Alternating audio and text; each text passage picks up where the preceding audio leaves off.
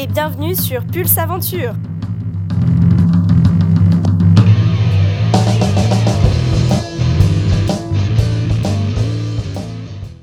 Si je vous dis Fontainebleau, groupe d'héros chassiers, escalade libre, à quoi pensez-vous? À une date peut-être 1907 À des noms Jacques Verlin, André Jacquemart, Pierre Lebec? Ou à un esprit Bohème, frondeur et même révolutionnaire? Il s'agit en effet d'autant d'informations sur un groupe de jeunes Parisiens membres du Club alpin d'Île-de-France qui, au début du XXe siècle, démocratisa la pratique de l'escalade de bloc en forêt de Fontainebleau.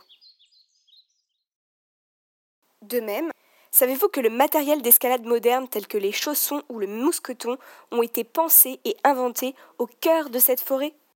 C'est incroyable, n'est-ce pas?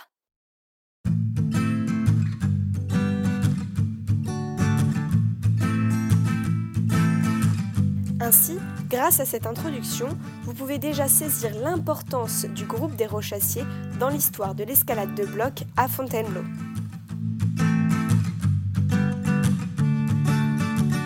Pour en savoir plus sur le groupe des Rochassiers et ses membres, je vous invite à écouter le podcast qui leur sont dédiés.